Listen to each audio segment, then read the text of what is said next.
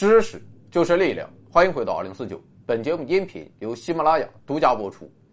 看节目送手机，还剩十二部华为 P 四零 Pro，今天再送三部冰霜银色，配置八 G 加一百二十八 G，感谢老板支持。前一天有老板留言说，让我这个国际政治问题专家聊聊越南战争。妥了，你可以打钱。今天我就来给你分析一下。越战，月落乌啼霜满天，江枫渔火对愁眠。姑苏城外寒山寺，看节目，别忘了给钱。为了争夺对中南半岛的控制权，自一九五零年起，美国便开始插手中南半岛事务。先是在一九五零年到一九五四年间的约法战争中，美国负担了。法军战争开支的四分之三，共计二十五亿美元。而在法军战败之后，一九五四年九月，美国又联合英国、法国、澳大利亚、新西兰、菲律宾、泰国和巴基斯坦，签署了东南亚集体防务条约，将南越、老挝和柬埔寨纳入了条约保护国。与此同时，美国自一九五零年起啊，便开始扶持一个叫吴廷艳的哥们儿。并于一九五五年成立越南共和国，这个越南共和国就是今天所谓的南越。吴廷烨任越南共和国总统，首都设在西贡，也就是今天的胡志明市。从此，在越南这块狭长的国土上，越南民主共和国与越南共和国形成了一南一北分庭抗礼之势。南越成立之后。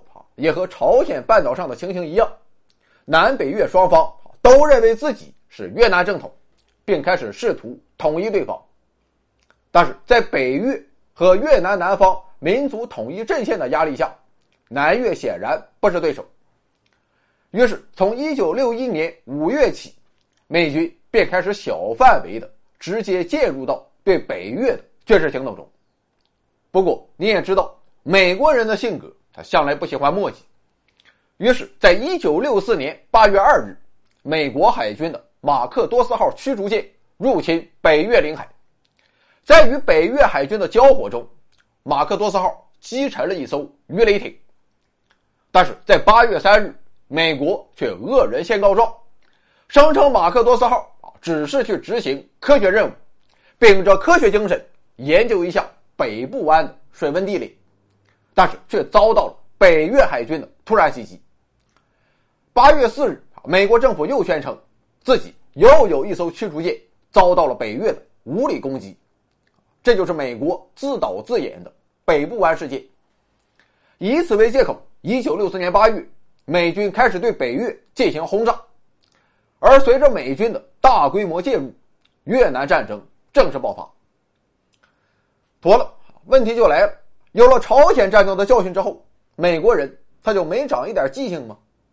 记性确实是长了，但美国却认为这一次与朝鲜战争不一样。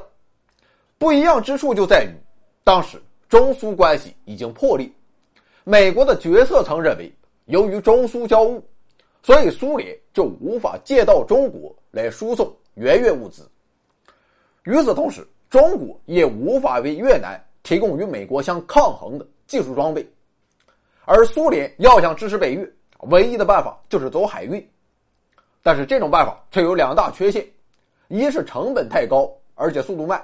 啊，你看地图就知道，苏联啊，这他妈得跑多远？更为关键的是，美国海军遍布全球，苏联要想突破海上封锁，难于登天。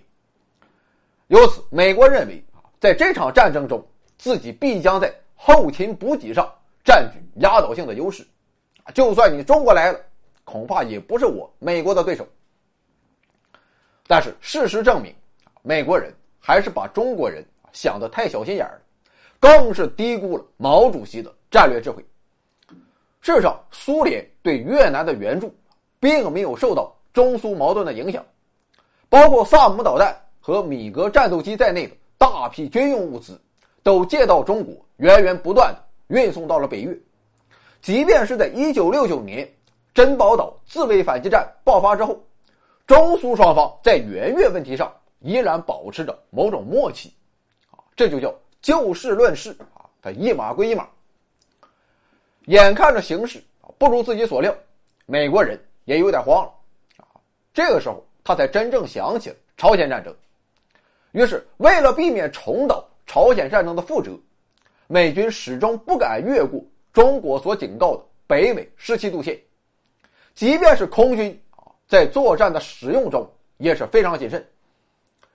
尼克松甚至这样自嘲说：“没有我的准许，他们连一间厕所都不敢上。”可以相信，如此一来，咄咄逼人的美军反而在越南战场打成了手势，啊，只能无限制的往其中投入金钱和血肉，希望通过自己庞大的财力啊和苏联比物资、比消耗，让苏联知难而退，以此来拖垮北越。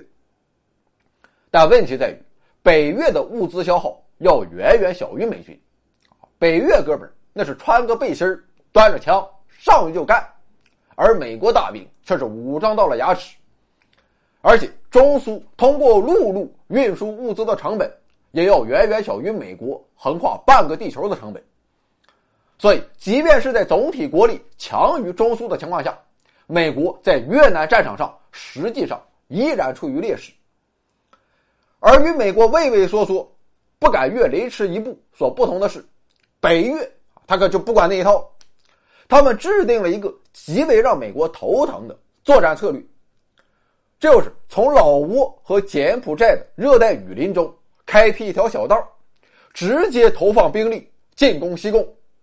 这条小道便是名震天下的胡志明小道。为此，美国又把战火进一步的扩大到了老挝与柬埔寨，一方面对其进行狂轰滥炸，并且大规模的投放化学武器成绩。结果遭到了全球舆论的一致谴责。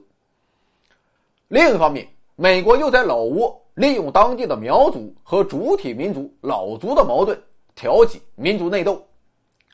但无奈的是，由于慑于中国的压力，美国始终不敢大规模的出动地面部队，所以胡志明小道最终还是没有被切断。而反观美国国内，却是乱成了一锅粥，反战浪潮此起彼伏。眼看一九七二年的大选即将临近啊，尼克松终于坐不住了。就这样，在前景一片迷茫的情况下，美国不得不开启与北越的谈判。也正是在这个微妙的时刻，毛主席不失时宜的于一九七一年四月邀请美国乒乓球队访问中国，由此开启了著名的乒乓外交，也开启了中美之间紧闭了二十二年的大门。在此之后，尼克松于一九七一年九月访问中国，这也是美国历史上总统第一次出访一个还没有建交的国家，由此中美苏三足鼎立的格局大致形成，这也为我国日后的对外开放奠定了基础。可以说，在过去是西方的殖民者利用坚船利炮敲开了中国的国门，但是时过境迁，这次。这是中国用武力打开了美国的国门。这里有盛世美颜，这里有天籁之音，这里有知识水平，这里更有超级大奖。欢迎疯狂关注，回到二零四九或 Back to 二零四九，我在这里等你哦。